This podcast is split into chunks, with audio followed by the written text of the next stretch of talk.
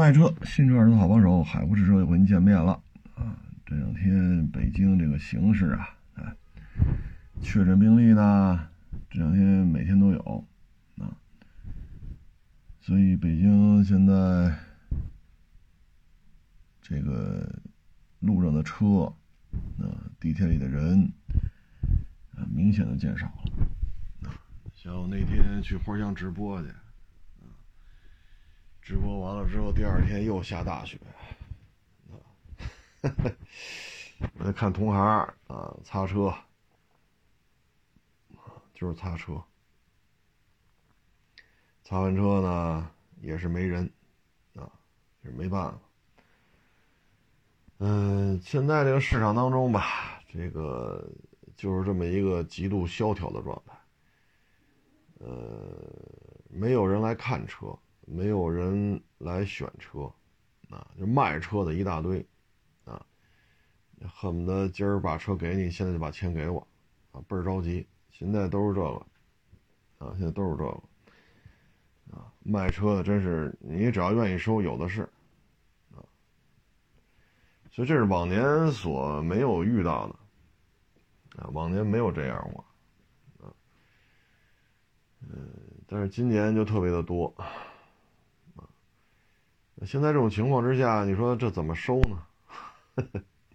要了价那么老高，啊，恨不得这车，二二年的车恨不得比一八年的卖价还要高，啊，恨不得比二零年的卖价还要高，啊，那你说咱这这几万块钱的车，十几万块钱的车，二三十万的车，它没有这么高的议价能力，是不是？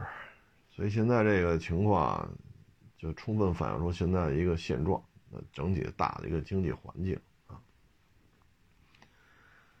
嗯，还行吧。这个昨儿还卖一车，啊，昨儿还卖一车，啊，现在呢，反正按照现在这种趋势啊，这北京的疫情控制，这怎么着得春节之后了，啊，因为最起码说今儿啊。就最就从明儿开始就没有病例了，那也得十四加七，对吧？这已经一月二十几号了，一月二十几号你再加十四再加七，那这就二月中下旬了啊！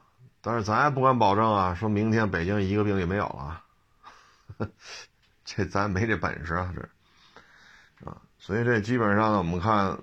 再加上这个奥运会嘛，大量的这种人员，我就是海外的这种运动员、官员啊什么的，啊，所以就这种情况之下吧，我们觉得二月，你按现在算十四加七，二十一天就得二月中旬了。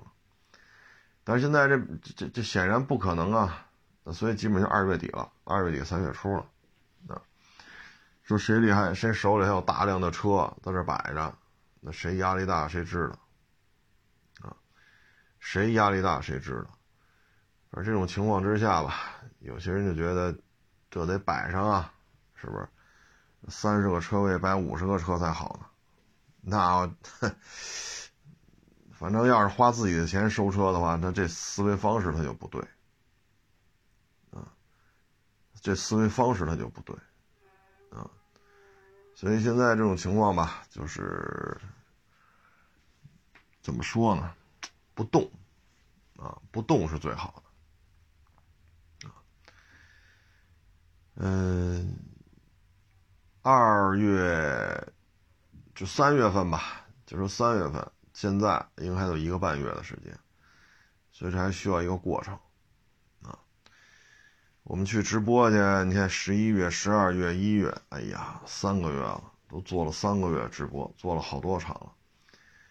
那在这个过程当中，发现有些车就在这摆着，一摆摆仨月，停那位置都没换，停的位置都没有动过，啊，所以你可想而知这经营上压力有多大，啊，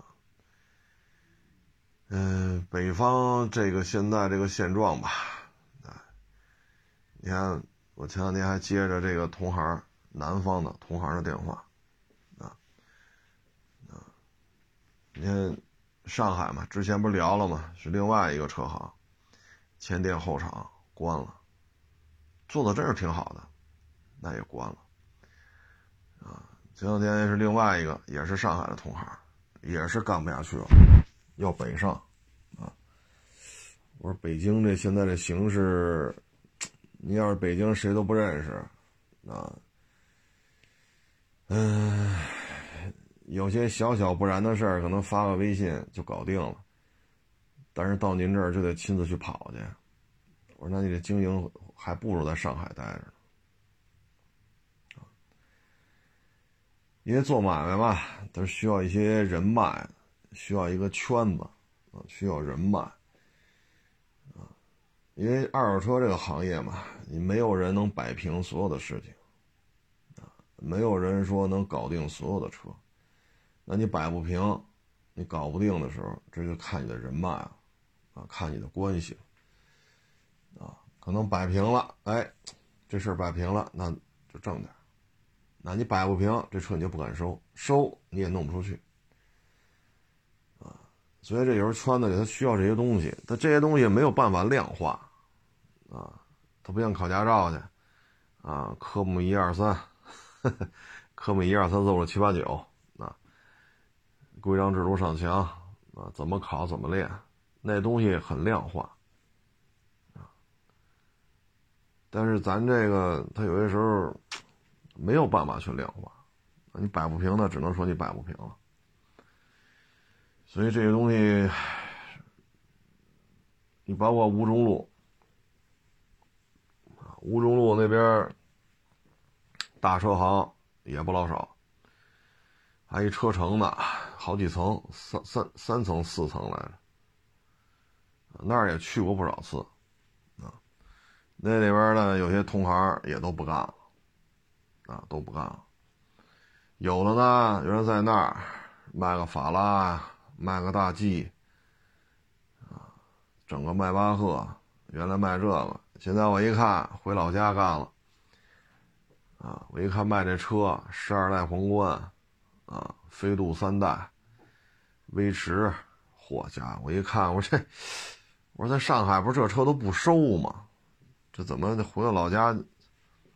哎，所以这现在这种状态吧，哎，说什么好呢？嗯，愿意干就干，不愿意干就算了啊，别勉强了，真的是挺累的。你像我们这个春节前吧，还能出还能出个车。是吧？啊，还能缩，就是让库存缩水，啊，这其实是好事儿。但是你对于这些拿房子换钱去收车，民间借贷，啊，借一百个，借三百个，啊，然后去收车，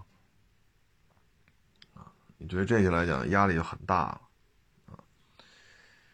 你这一年下来，本身经营的压力就很大，你到这会儿呢，哎，所以现在呢，就是不干为宜啊。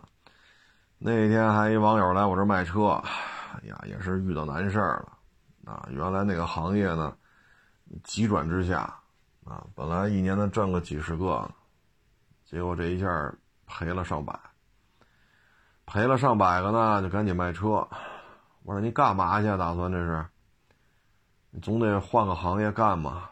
是不是？孩子也小，啊，讲话准备在北京干饭馆。我勒个去！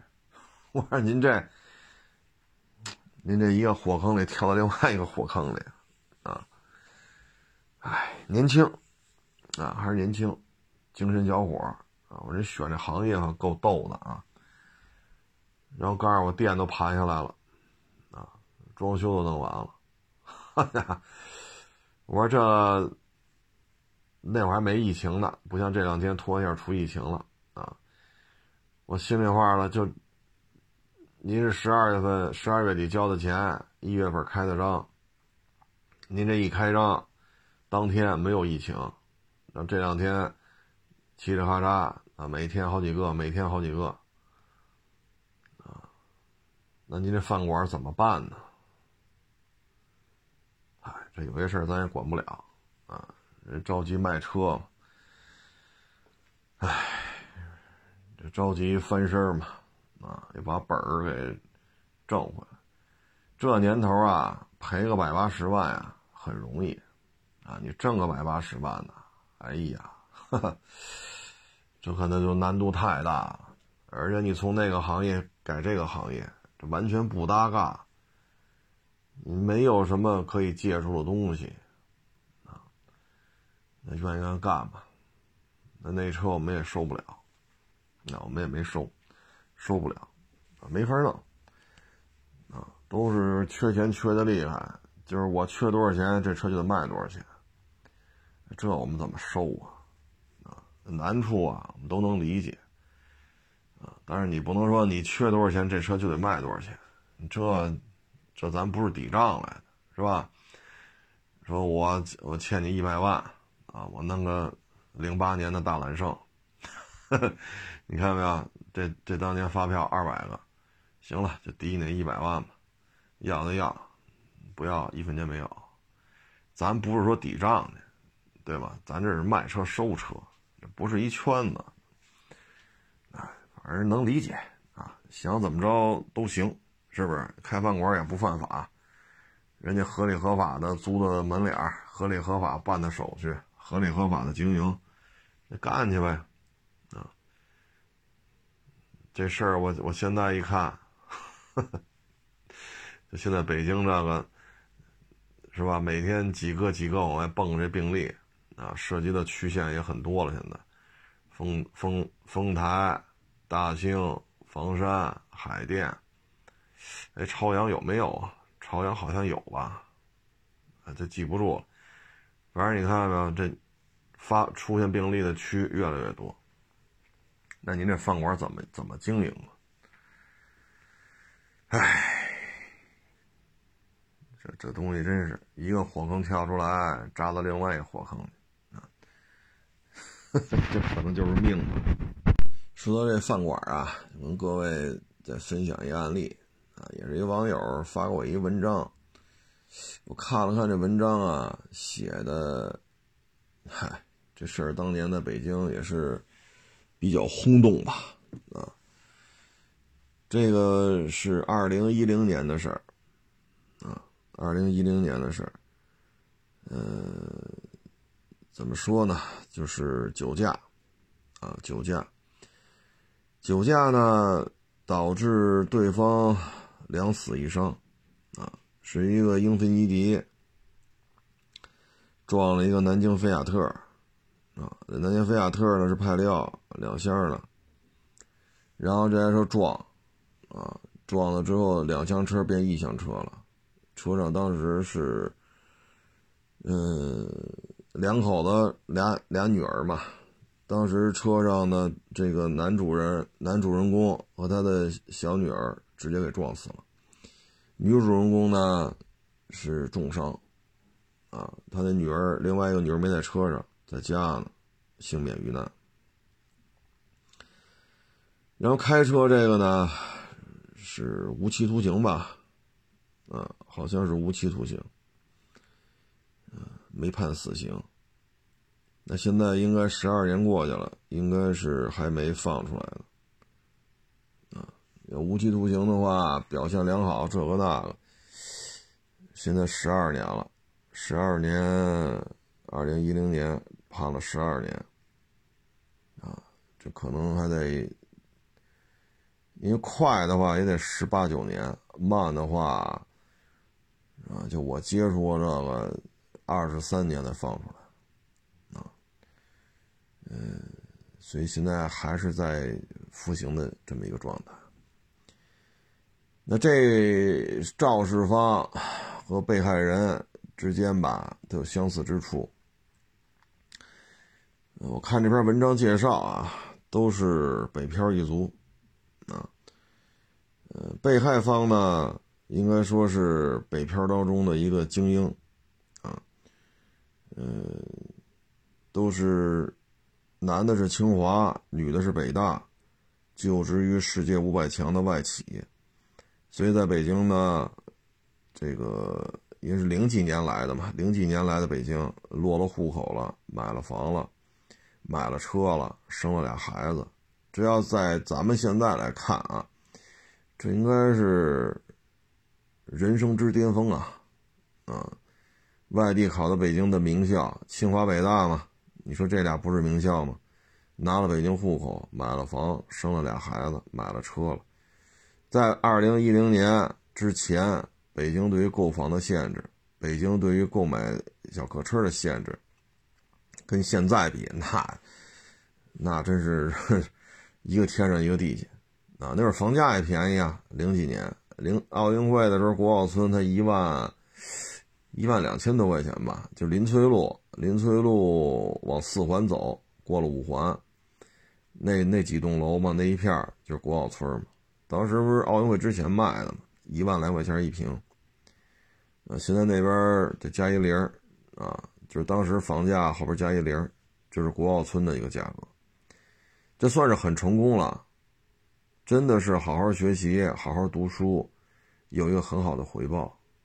啊，这个两口子加他们两个女儿，这一家四口应该是完美的诠释了这个。案例啊，就是好好学习，好好读书，有很好的回报啊。那赵氏方呢，也是来北京的啊，是演艺圈的，男的呢是编舞啊，说是小有名气；女的呢是舞蹈演员，说的也是小有名气啊。然后有自己的这个公司啊，就是舞蹈演艺这一块的公司。然后这个收入还是可以的，啊，收入还是可以的，啊，拿过奖项什么这个那个。但是呢，这两个家庭因为来北京打拼，因为在各自的圈子里都混得还不错，其实都是值得我们尊敬、值得我们学习的。但是呢，因为这场车祸，这两个家庭分崩离析了。啊是这个受害方呢，一家四口，两死一重伤。那后来也不清楚这个女的这个女主人是恢复的怎么样了啊？但是按照时间推算吧，十二年过去了，他们家幸存下来，因为那个另外一个女儿没在车上嘛，幸免于难，应该是也到了大学或者大学毕业的这么个状态啊，应该说也成年了。这是十二年前的案子了。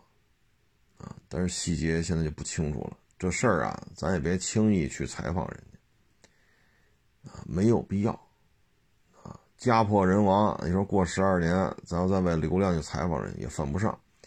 只是据当时的推算，现在他们家这个幸免于难的孩子，应该也到了大学毕业的一个状态啊啊。然后咱也说这肇事方，肇事方呢，这个当时。就让他来嘛，通知家属嘛，就直接就告诉他了，两死一伤，伤的那个呢还在抢救，要是没过来就三条人命，抢救过来两死一伤。这女的呢，当时就疯了啊，就噔噔噔就跑过来，啊，到了抢救就那急救室，进屋第一件事就跪地下了，啊，进屋第一件事就跪地下了。啊给这个肇事方，肇事方家里也来人了呀，就不停的磕头啊。哎，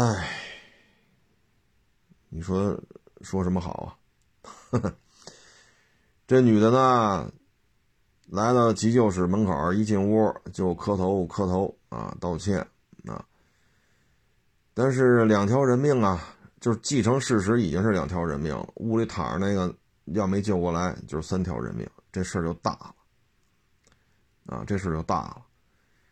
然后这女的呢，就是赔道歉，啊，磕头啊，那这筹钱去，啊，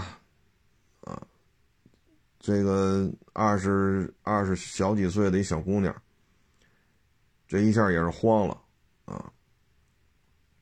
她呢，反正当时是没有跟这个男的离婚啊，拼了命的这个借钱，拼了命的去演出。啊呃，把房子也给卖了，哎，说什么好呢？嗯，反正最终判的是二百多万，啊，然后他这女孩最后能拿出来的不到一百个，然后剩下都是借的，也就是说十二年前吧，小女孩就一无所有了，老公还活着，但是无期徒刑，房子有了，但是得卖，必须得卖掉，剩下的钱还欠了一百万左右的外债。各位，这不是现在啊，这是十二年前，十二年前欠了一百万左右的外债，这也不知道这后边是怎么还的，啊，哎，说什么好呢？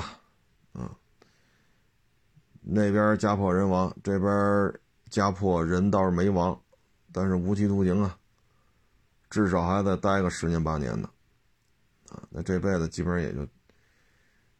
二十多岁不到三十进去，啊，关个二十年再放出来，你说这玩意儿这辈子是不是也也就这样啊？这篇文章分析的是什么呢？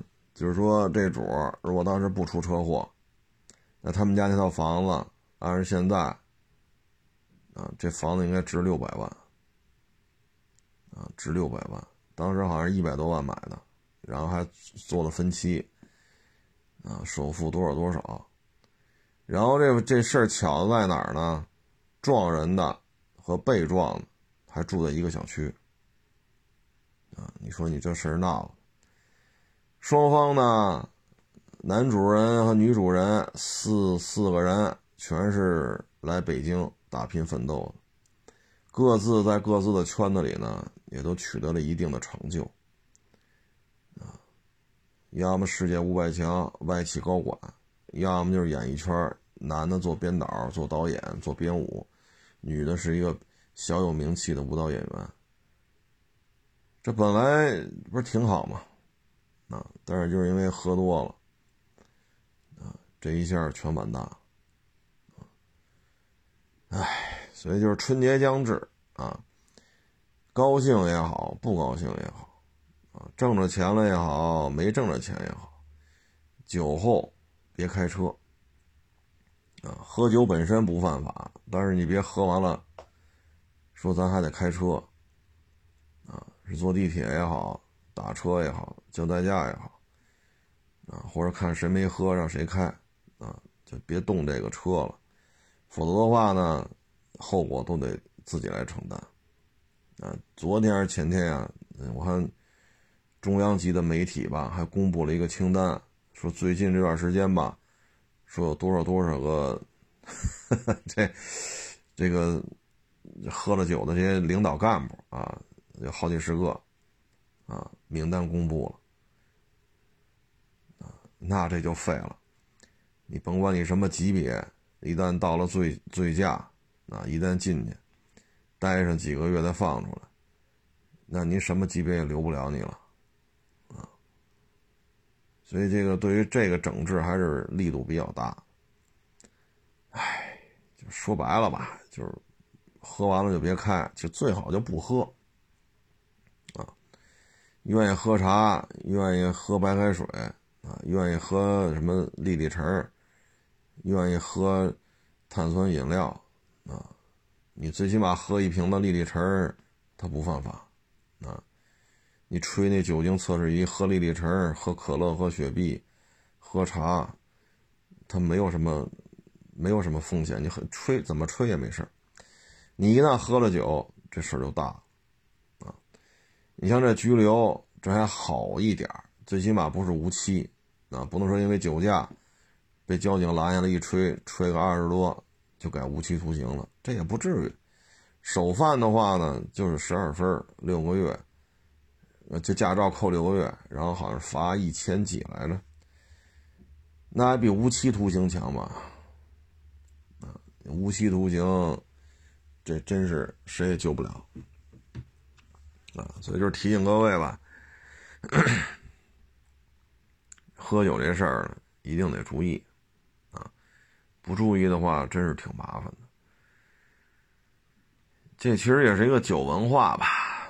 啊生活当中这样人也不老少，啊，有些人呢，早上喝，中午喝，晚上喝，啊，不喝就不行，啊，那你这样的，其实说白了也成不了什么事儿，你说，反正身边有这样的，啊，基本上没有什么成就。他不论在哪个圈子里干，他也不会有什么成就。那你没有什么成就，就意味着你的经济地位、你的社会地位、你的行业当中的这个地位都不会太好啊。而且呢，由于你这么喝，其实很多也不爱用啊，也不爱用这样的人。你特别是现在，你说这公务员呀、事业编现在管的多严呀。对吧？您这样哈酒气酒气冲天的，这哪个单位也容不下呀？啊，你说你不在乎，那你们单位领导还在乎呢。我们单位我手底下老有这么一个根儿嘎的，全是，好家伙，你恨不得一楼打个嗝，二楼都都闻见酒味儿。那哪个单位敢用啊？你不在乎，单位领导在乎自己的前途。私企也不可能用这样的，外企也不可能用，啊，所以现在管得很严。啊你不会有什么好单位会会会留这种人的，啊！但是生活当中确实有，啊，嗯，你像这二年吧，基本上像我啊，对于这种社会活动啊，社这种社交的这种各种饭局啊，基本上没有什么兴趣，一年也出去吃不了几回饭，啊，但是呢。前些年啊，他有些人到了饭桌上吧，就好这个惯，啊，先干为敬啊，我先自罚三杯，您看着办。一到酒桌上就有这样的，啊，你放心，到今儿饭局上，只要你参加的饭局足够多，你也会遇见这样的人，啊，这还是保持距离。你说有事说事是不是？做买卖谈事，有事说事，啊，跟这自罚三杯，跟那自罚三，你要干嘛呀？对吧？咱们今天吃饭是是要谈什么事儿吗？啊，你你这，那那咱就是就是喝白酒的话，我们不喜欢喝，我们就可以不参加了吧？你要喜欢喝，你就自己喝，有事说事儿。我相信吧，新一代的年轻一代长起来之后，对这可能少了一些，啊，少了一些，啊，像这种，好家伙的，一喝一斤起，这对身体也没有好处，啊，说到这喝酒对身体没好处吧，那想起原来的踢足球来了，原来这足球运动员呀，老一辈了，啊，现在都四五十了。那是真能喝，啊，一晚上一喝喝一箱，就易拉罐的啊，一喝喝一箱啊，那真是能喝呀。这事儿呢，当年也是职业足球队的那个小替补，啊，都不是大替补啊，他是大替补的替补，也是听他们聊，啊，就是九十年代嘛，啊，给这些。大哥们，这队里也有大佬嘛，啊，他们甚至能左右这个教练的这种意见。那你作为这替补的替补，你人微言轻啊，人家一年挣几十万，就九十年代啊，人一年挣几十万，自己一月挣一千，啊，挣一千五，挣八百，那你你在地里你不是什么地，你在队里是什么地位是吧？然后呢，大佬们几个人玩牌。啊，不论扑克牌、麻将啊，那小弟就门口伺候着呗。啊，然后说这是买箱啤酒去，啊，大佬们挣的也多嘛，啊，买箱就是易拉罐嘛，要什么什么什么的啊。然后呢，比如说这一箱易拉罐六十，那大佬可能就给你二百，屁颠屁颠就去了，赶紧去基地外边的小卖部扛一箱啤酒回来。比如六十给你二百，那一百四那意思啊，就是给你的这个辛苦钱，因为毕竟边上站着嘛，对吧？你也轮不着自己上桌，这都什么级别？跟这玩玩扑克、玩麻将，你也轮不着自己上桌，上桌你也没钱呐，是不是？人这一把可能顶你仨月的，你你你一月就挣这么点，你只能边上看着，啊，那有时候这个去给我买条烟去，人家不买一盒，一买一条，这一条假如说一百五，人啪给三百，啊，给三百给二百，拿着就去了，剩下那钱就当跑水费了，所以做小弟的只能在边上这么伺候着，那没办法，啊，伺候好了，你到第二天，啊，或者过些日子训练。那队里的小孩多了，啊，预备队一二十口子，啊，然后选到一线队的替补，替补的替补还选五六个、六七个，那场上就十一个人，你让谁下去？对吧？你说你多大呀？十七八，这帮都大佬，二十七八、三十，啊，国家队都踢了几十场了，您这职业联赛一分钟没上过，你有什么话语权？那赶上大佬说：“行，这不教练说换人，教练这不行，让他上吧。啊，你不行，你比赛今天要踢得顺，后十分钟你让他上吧，行吧？平时我们练俩位置一样，你让他来。那大佬一句话，今儿这场比赛我能赢，啊，你比如三比零了，啊，还十分钟，那你就上吧。那你终于有职业联赛的出场记录了，我踢了十分钟，其他人也不傻呀。”大哥说了，大哥累了，下去歇着。三比零了，也不用这么较劲了，因为大势已定了嘛，还剩十分钟、十五分钟。大哥说要下去休息，大哥点名让他上来，那其他人也都给面子呀。啊，他有什么纰漏啊？或者一看，因为都是球场上的嘛，一看，我那对边，对面这主这小孩肯定扛不住，那提前就跑过去，做一个补位。啊这样的话呢，他上去一抢，肯定他断不下来。那他一上，我也上，给人教练一看呢，我们俩一起上，这球断下来了。我要晚一步上呢，让你让他把你过了，我再上。教练一看你防守不行，所以其他人也是心照不宣，怎么能保一下？啊，那这十分钟啊还行，没有什么纰漏，几次抢断吧，也是跟几位大哥一起抢断的，倒是也没有什么漏球什么的。啊，挺好。那教练、主教练最起码啊就行，这十分钟还扛住了。其实球队里呢，也就是这样，因为原来是特别喜欢踢球嘛，啊，特别喜欢踢，一直踢到零几年嘛，啊，是后来就岁数大了就踢不动，一直喜欢踢。在球场上就是这样，啊，你大佬级别的。你不伺候好了哪行啊？啊，包括这练体能啊，无氧运动、有氧运动啊，练技战术啊，等等等等，自己呢天赋也得够，也得会来事儿啊。你像上海申花时期的大佬，那就是范志毅啊，啊，九十年代职业联赛一开始，一直踢到零几年，那上海队的。这个核心人物那绝对是范志毅啊，是不是？啊，你像四川的那就是魏群啊，啊，魏群啊，当然底下也有什么姚夏、马明宇啊，但是这魏群绝对是大哥级的，国家队啊，这个那个各种比赛确实水平也在这摆着呢。你像孙继海，这在海外踢的也不错，其实这个球队吧，现在的感觉就是什么呀？功利心太强，功利心太强，啊，真是说愿意在这练一练的少了，都是功利心。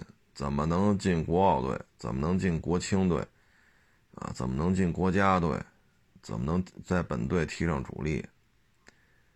啊，尤其是现在薪资收入大幅度下降，大部分球队都存在着拖欠工资、拖欠奖金的这种现象。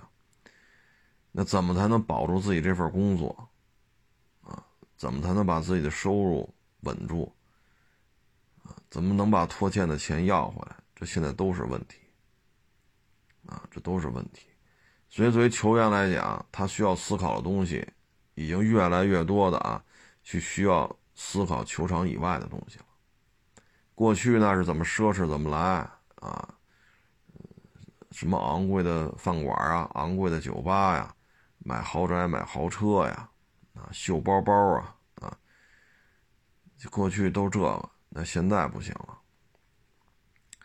但是呢，过于功利化的这种现状吧，对于中国足球的侵害还是比较大。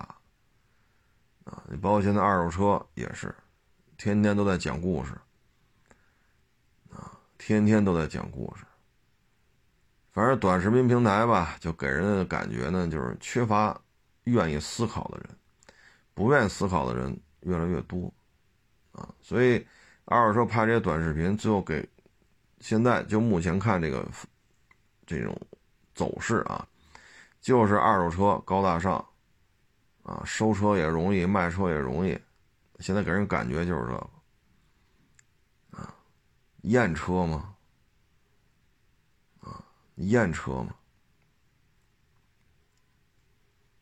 包括那天我去直播，也是看这大车行，看这小孩在那验车，嚯家伙，我这速度，哎呀！我都是趴地下看，我这这这这地下是有电门是怎么着？一趴地下噌就起来了，起火！哎呀，我说这，哎，反正走个过场呗。上面说了要趴地下看，那就趴地下，我趴了。哎，现在就是这种整个二手车吧，啊，很多人呢就把这行业想的越来越简单了。这这视频是假的，这我也能拍。你看见没有，收了买卖这简单，咱也拍，找个摄像，好好剪剪片子啊，这就高大上，就干就行了。现在这个不仅仅是让这帮观众看的五迷三道，很多二手车同行也是也是醉在里边了，也是醉了啊，也认为这样就能挣钱啊。你像我。我就嗨，你说市场里边啊，现在人气儿如此之差，经营成本越来越高，啊，整个整个的形势都在往下走，还投巨资，还要去装修，还要去建直播间。二手车做直播呀，它是有一前提的，就是车况，啊，否则的话呢，你越卖，后边的问题越多。啊，你像我们看一些大车行，啊，诉讼好几十起，您那卖的是多，你这好几十起诉讼怎么解决？你挣那钱，这好几十起诉讼，您不往里搭是吗？就是咱去法院百分之百赢，甭管谁告我，我全赢。二零二一年不是二零二二年了，谁还敢说这话？那你挣这钱都。那法院要判咱输了，就输了就完了是吗？没有，那上没说要赔人多少钱吗？对吧？所以现在呢，就是感觉有些时候自己人，我觉得这些同行自己都五迷三道了，啊，自己都五迷三道了，已经是为了直播而直播，为了流量而流量。当然了，有些人干着干着，哎，这流量上来干别的去了，通过这流量上来，别的方式来挣钱了，啊，所以现在这个二手车啊，就已经就这样了，啊，包括之前，你看二零年的时候，咱节目当中，二零二零年咱就说来着，港口很多，这经销商说了啊，都是卖车，我这客户资源多优质啊，我这客户资源多多呀。我这客户资源，我跟你说，不就是卖车吗？嗨，新车没有了是吧？干二手，那不会验，不会验车，找第三方检测机构，对不对？没有车源，没事儿，客户有的是。这一山东的客户有一个皮卡要卖，对吧？那是一个内蒙的客户要买这车啊，然后我在天津呢，我再找一第三方过去检查，这车天津收了。我什么什么天津、山东收了，内蒙一卖，这钱就挣着了。我再做个直播，怎么样？这再做个连麦，是吧？买家啊，这这那那的，满意吧？满意啊！卖家满意吧？满满意啊！老铁，双击六六六，给个大火箭。当时都这么想的，二零年开始干，干到二一年年底，出了多少事儿？当一个如此复杂、一个非标产业，你作为一个外行都把它想的如此简单，都能把这个闭环想的倍儿清楚，然后一脑门子就扎进来了。那最后呢，出多少事儿？那最后又回港口又买车去了，啊，出什么事咱就不在这说了啊，咱只说这个思维方式。就现在这自己都五迷三道，就是你做这流量起来了，好家伙有起来的呀，哭嚓嚓哭嚓嚓，这一天卖好几个，一天卖好几个，挣钱吗？挣钱呀，好嘛，几十起诉讼，拍片了就是店里一销售，人家只负责把这主持人的活干好就完了，对吧？有点赞，有转发，有有评论，播放量，我完成你得给我工资啊，你给我开工资啊。对不对？然后超了多少评论，超了多少的，我还得有超额的收入，按奖金这个项目来支来来来做这个开支项。出了事你找他解决吗？他解决不了。为什么？他只负责出个镜，叨叨叨叨叨叨，侃侃而谈。收车的钱他出吗？他一分也没有。他会验车吗？他也不会。那出了事儿，出了事儿跟我没关系。我既不是法人，我也不是实际出资人，啊，你车卖了，这个提成也没提到我兜里呢，我只按照我这个评论量、点赞量、转发量、播放量，我只按照这个来确定我的收入。这事儿就是这么就是这么现实，所以但是背后这事儿他人家不说呀，那这挺好挺好的，今儿卖仨，明儿卖八个，后天卖十个，大后天卖三十个。好家伙，你看这这可以呀，干吧，兄弟们，那你就干吧，那你就干吧。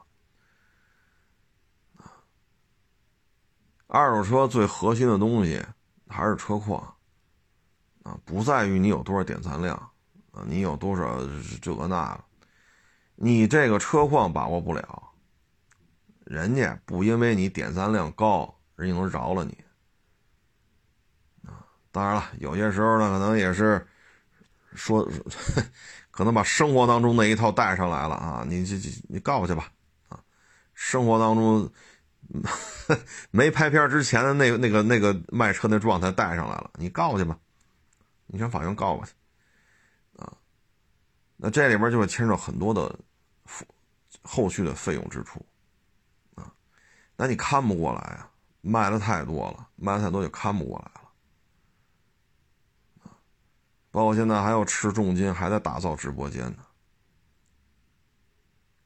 那你没想过吗？这本身就是下行的趋势，你的经营成本越来越高。你除了房租、租指标、人工、水电啊，收车这些资金的成本，你还要加上请主播、建造演播厅，还要买买这个流量位置，你又要支出一笔费用。本身单车的利润一年不如一年，一年比一年利润薄，这就是最近的趋势啊！一九二零二一二二，这就是这几年的趋势，利润一年比一年薄。那你在这种情况之下，你的成本还越来越高。而你的车一旦说，假如说啊，这流量密码打开了，库嚓一下走量了，原来一个月卖二十个，现在一个月卖六十个，挺好吧？哎，挺好，演得过来吗？验不过来，那有可能过去你没有诉讼，那现在可能每个月都有诉讼，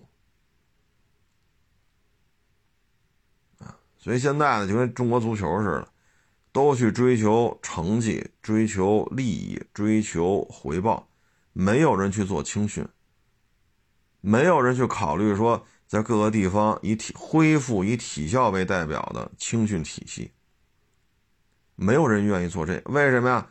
有流量吗？有收入吗？有利益吗？有名次吗？啥都没有，那就没有意义。那现在都盯着国足，就这二三十个，就盯着这这点人。之前这十年到十五年的基础工作没有人管，所以我们从九四年职业足球干到二二年，我们的青系体系、青训体系是一年不如一年，一波不如一波。你现在就跟你看二手车也是，一个一个急撩急撩的，我操！有时候可能也是拍穿帮了哈，啊，这这一看啊，是自己只负责收车，只负责拍收车的视频，验车没人验。雇俩小孩那天呢，我们收一车，啊，也是老客户了。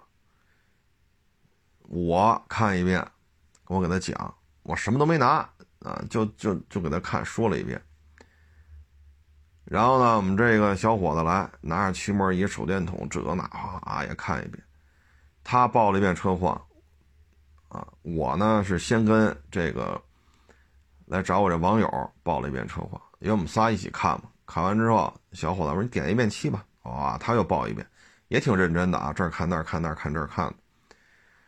看完之后，我说：“行，回屋歇着去。”啊，那这时候，这卖车这网友就说了：“哎呦我去，你们俩报这车况，差距太大了。”我说：“是啊，我啥也没拿，我就站在边上溜达看，是吧？带着你们看这车哪有问题。他报的车和我报的车完全不一样。”你要不知道的，以为说俩车呢。这就是请小孩来验车，就是这种状态。我说你看看，我啥也没拿，就坐这看啊，不是坐这看，就咱仨站在这看，对吧？咱俩聊的，我们俩出的车况都不一样，完全不一样，不搭嘎。啊，这就是你请小孩来验车，钱花了，事儿不见得办到位。没办到位的情况下，这车卖出去就会有纠纷，所以你看这个是不是？请小孩验验了，干了吗？干了，也挺认真的，扣这这扣这那，不光是骑摩这点事儿。那最后我们俩说的车祸，哪句能挨上？他有些时候需要是一些分析，一些逻辑推理，这儿有什么问题，那这儿就会有问题；这儿如果有问题，那儿也会有问题。只不过有些时间短，没有显现出来，等等等等。那这些东西他没法教啊，他完全是一个现场推断的问题。推断完之后，再根据一些细枝末节、关联项，你再趴那儿看，你看确实这儿有问题。他是需要这种来来来去做判断。那我啥也没拿呀，什么也没拿，赤手空拳就在这看啊。所以你说请小孩请请人干活嘛？也请，啊，也开工资，但实际上不是这么回事儿，啊，所以现在我对这都看得开，反正我自己看一遍，你也看一遍，咱俩呀对得上就对，对不上呢就对不上，无所谓。要过去还说呢，你这怎么回事啊？这都几个月了，这怎么？现在我连说都不说，说它干什么？没用，啊，来了来了，走走了来，这么多小孩你说那么多有什么用啊？所以都不说。啥都不说，验完了吗？说说啊，说完了，好，行，好，一边歇着吧，啊，或者回办公室歇着吧。说也没用啊，所以，我这都习惯了啊。打我这儿来了干干了走，走了来来了走的，哎，小孩可多了啊。现在我都，反正我是自己看啊，我看完了你看，你报一遍，对得上对，对不上拉倒。啊完全着眼点都不一样，所以你像现在啊找第三方，那第三方小孩培训十五天出来上岗了，有的培训八天，有的培训十天，有的培训十五天，然后跟着之前那个，比如说十一毕业的干了仨月，你跟人家十月一号毕业干了仨月，你再跟他再干一个月，行了，高级评估师。所以说你你就这一看吧，这验车这个思维方式啊，就还是状态都不一样啊。因为那天正好赶上了嘛，我说验车啊啊，这验完了，人来我这卖车的俩网友都看懵了啊！哎呀，说这一下就明白了啊！我说你看见没有，花钱请人吗？请。我说你报的车况是一车吗？呵买车俩网友在那儿也是乐半天。所以这个东西吧，哎，嗯，现在就是到了很多同行自己都信，啊，那愿意做就做呗。很多问题呢，一旦说扩展了，很多问题就不可控了。比如说，恭喜您是吧？您原来一个月卖二十台，现在一个月卖一百台，那咱恭喜您了，啊，恭喜您了。但是随之而来带来的问题一样会很多，一样会很多。但是这些问题他是没有我的，因为他的诉求就是利益，利益呢确实多了，二十台变八十台，啊，恨不得一个月二十台变成一个月五百台，那恭喜您，那后边会带来大量的后。后续的这种问题的去这种纠纷啊，但是现在这个社会谁还管那个呀？笑贫不笑娼嘛，啊，所以这里边的事儿就是这样，啊，就是这样。那最终车况已经逐渐边缘化了，啊，车况不重要，啊，车况不重。你看这片拍的，哎呦，真是赏心悦目，嚯，哎呀！我说咱要看呀，郭德纲说于谦他爸爸是蒙古国海军司令，咱当一乐呢，咱咱也就乐了啊。但你不能说真正好说你要开着你们家那大驱逐舰，要开到外蒙古去跟人家海军决一死战，你要真有这想法，那您就真是醉了啊，真是喝高了这个。你这大航母怎么开到外蒙古去啊？但现在我看二手车圈子就已经这样了。嗨，无所谓吧，怎么干都是干，能干就干，不能干就不干了啊！这事儿咱也都想得开啊。你包括上海这几个同行，闭店的、转行的，要来北京发展的，这个那，唉，这我也不知道咋回事啊。反正我倒没听说北京的要去上海干啊，唉。反正总而言之吧，实业呢确实压力是比较大，啊，实力实业的压力比较大，啊，嗯，在这个百花齐放啊，全民皆直播、全民皆流量、全民皆主播的这种环境当中，怎么能让自己生存下来啊？呃，有些人就开始想各种各样的办法了，但是呢。就跟中国足球似的，中国足球之根本在于青训体系，而不在于你找了多少规划球员，也不在于说国这国足出去是包机呀，是头等舱啊，是商务舱啊，是经济，跟这有毛关系啊？您说呢？跟这有毛关系？你说现在巴西国家队，哈，你让人坐经济舱从巴西飞到北京来，跟咱们男足打一场。咱就能赢。说巴西国家足球队，他要坐头等舱，坐包机来北京跟咱打一场，咱就得输。这跟人坐什么飞机有什么关系啊？各位说是不是这道理？但是青训体系有人关注吗？没有，没有啊。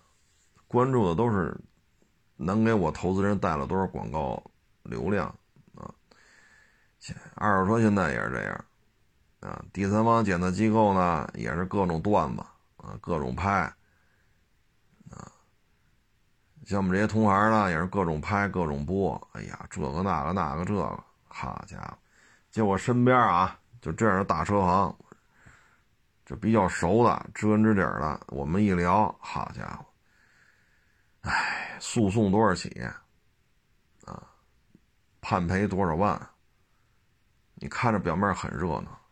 但是呢，量变到质变，你的销量暴这暴增之后，后续的问题全来了，啊，全来了。那最后您是赔了，您是挣的，呵呵。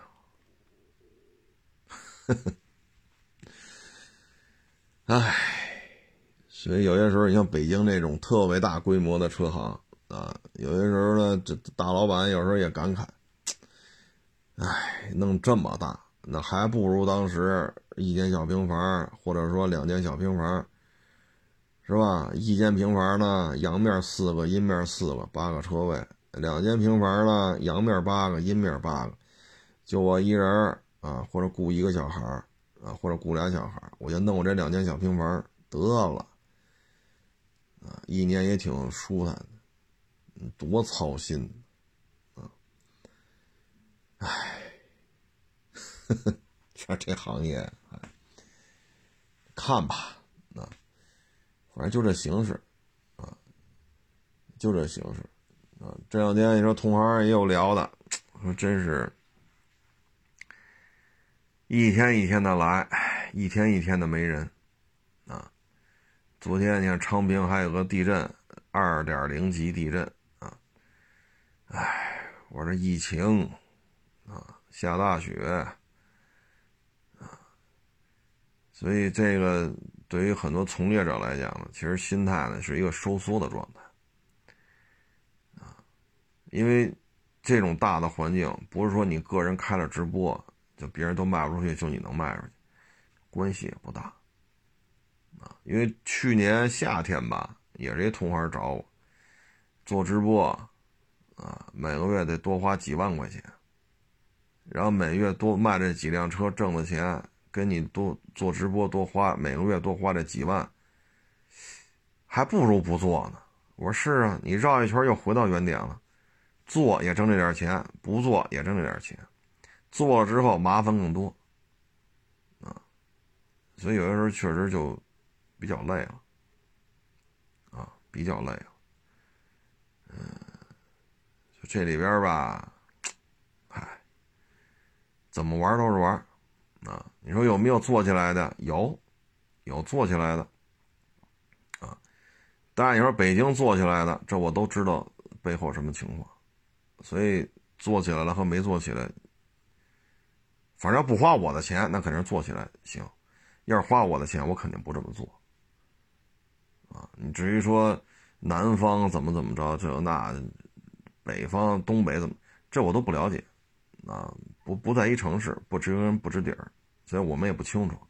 反正面上看着挺好就行了呗，啊，但实际上背后的问题呢，咱不了解，所以咱就不做评论。我们只是说我是相对比较了解的这些车行。